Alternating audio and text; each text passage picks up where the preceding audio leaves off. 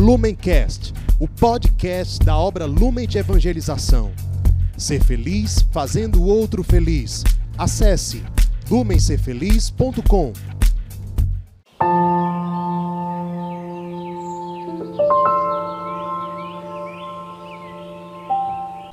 Olá, seja bem-vindo a mais um Palavra Encarnada. Esse é um programa diário da obra Lumen, onde nós podemos meditar o Evangelho à luz da espiritualidade que foi confiada ao nosso carisma. Você pode acessar todos os dias essa meditação pelos aplicativos de áudio ou pelo YouTube e assim juntos podemos fazer com que a palavra de Deus seja encarnada nas nossas vidas por meio dessa meditação. O evangelho que nós vamos meditar hoje, no dia 21 de novembro, está em, no livro de São Mateus, capítulo 12, dos versículos de 46 a 50. Jesus nos coloca diante de uma cena onde ele aponta dentre a multidão, dentre as pessoas, quem é a sua família. E a família de Jesus, segundo ele mesmo, são aqueles que fazem a vontade do Pai. Nós iremos ler esse trecho do Evangelho e eu convido você a, desde já, começar a refletir. Se fôssemos nós nessa ocasião, será que Jesus nos apontaria como membros da sua família? Será que ele reconheceria em nós um sincero desejo de realizar a vontade do Pai? Antes de buscar essa resposta, Vamos clamar a presença do Espírito Santo para que ele permaneça conosco e nos ajude nessa missão de meditar com tão rico presente que é o Evangelho. Vinde, Espírito Santo, enchei os corações dos vossos fiéis e acendei neles o fogo do vosso amor. Enviai, Senhor, o vosso Espírito, e tudo será criado, e renovareis a face da terra. Oremos, ó Deus que instruíste os corações dos vossos fiéis, com a luz do Espírito Santo, fazer que apreciemos retamente todas as coisas, segundo o mesmo Espírito, e gozemos sempre de Sua consolação, por Jesus Cristo, Senhor nosso. Amém.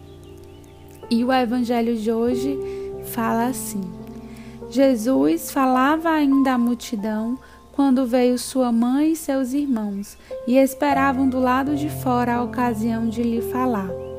Disse-lhe alguém: Tua mãe e teus irmãos estão aí fora e querem falar-te. Jesus respondeu-lhe: Quem é minha mãe e quem são meus irmãos? E apontando com a mão para os discípulos, acrescentou: Eis aqui minha mãe e meus irmãos. Todo aquele que faz a vontade de meu Pai que está nos céus, esse é meu irmão, minha irmã e minha mãe. Palavras da nossa salvação. Glória a vós, Senhor. E fica muito claro nessa leitura que Jesus institui um requisito para que nós sejamos membros da sua família. O requisito é fazer a vontade de Deus. Se antes é, o povo de Israel acreditava que para ser salvo, para ser o povo eleito, o povo eleito por Deus, era preciso que tivéssemos laços sanguíneos, que fôssemos lá da família dos patriarcas. Na verdade, Jesus vem instituir uma nova relação de parentesco onde na verdade nós somos família daqueles que junto conosco querem fazer a vontade de Deus. E eu pergunto para você, meu irmão, minha irmã, como tem sido a tua realização da vontade de Deus? Você realiza o que Deus te pede como um preceito vazio, uma regra fria, ou só quando te é conveniente, ou você de fato exerce uma devoção pelo que é divino, pela vontade de Deus, por viver é, as virtudes dentro da sua vida, dentro da sua rotina, na sua família, no seu trabalho, nos seus estudos, na sua vida como irmão acolhido. Como você prioriza e como você coloca essa vontade de Deus? Já parou para pensar que fazer a vontade de Deus é um requisito para ser da família de Jesus? Será que você de fato está desejando ser da família de Jesus e não está perdendo nenhum tempo para fazer a vontade do Pai? Reflita sobre isso hoje.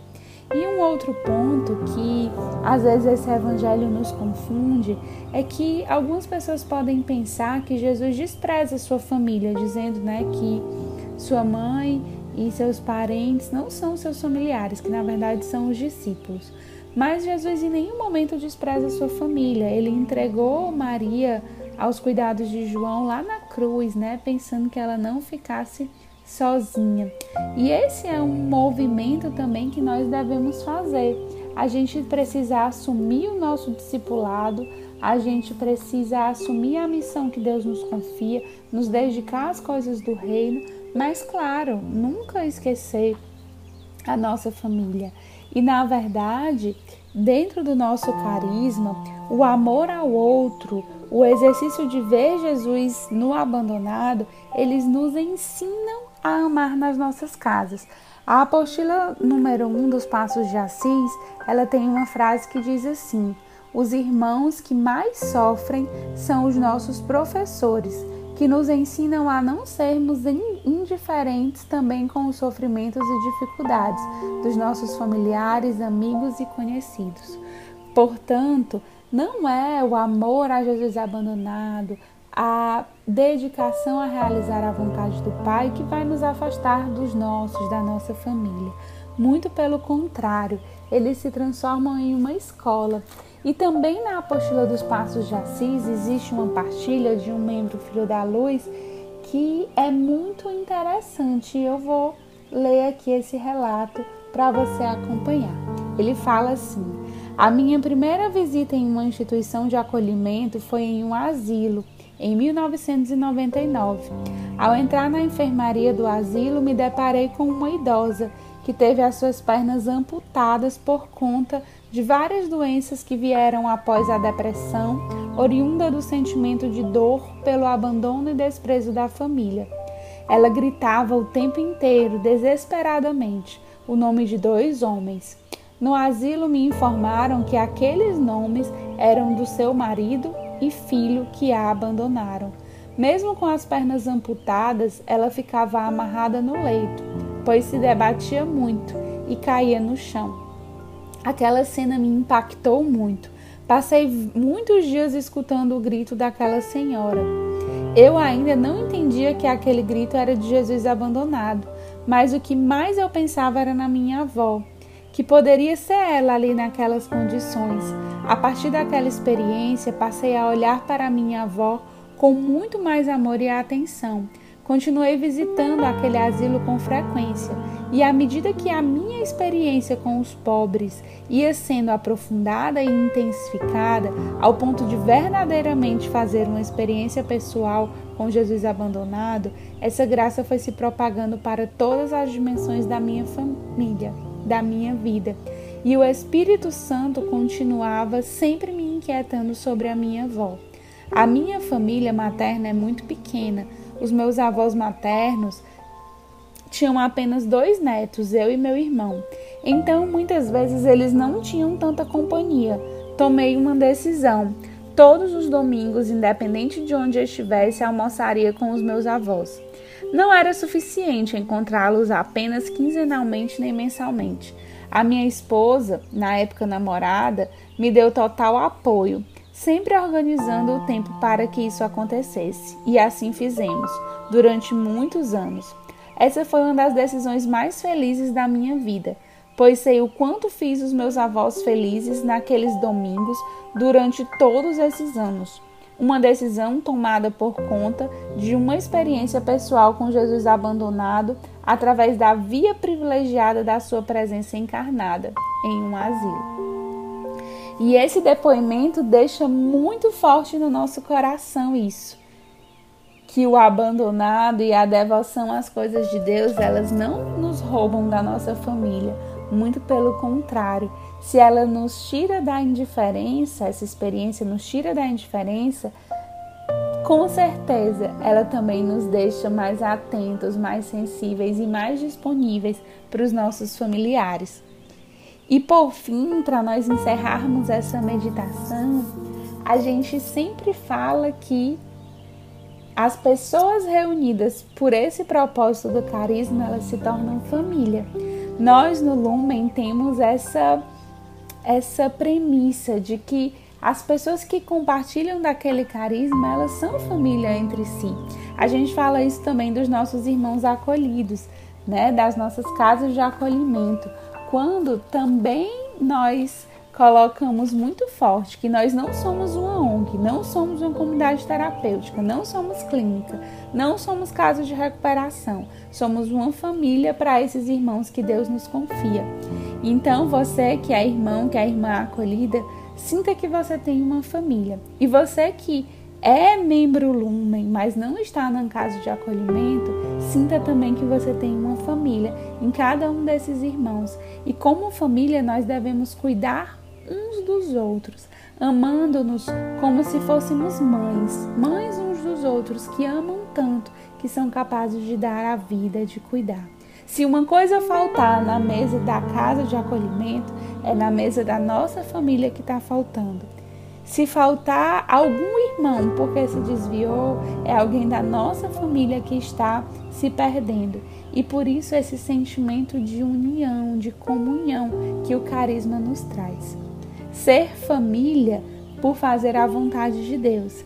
E especialmente para nós que temos um carisma, que temos uma vocação, ser família, porque nós compartilhamos uma missão que é a nossa via de santificação e de salvação o encontro do ressuscitado com o abandonado. Que essa meditação, meu irmão, minha irmã, te ajude a, neste dia, tomar um propósito concreto para que essa palavra seja encarnada na sua vida. Que esse breve momento de oração e reflexão te ajude a aumentar o seu desejo de ser família de Jesus, fazendo a vontade do Pai e mais especialmente se você é lumen, vivendo o carisma que te é confiado. Deus abençoe.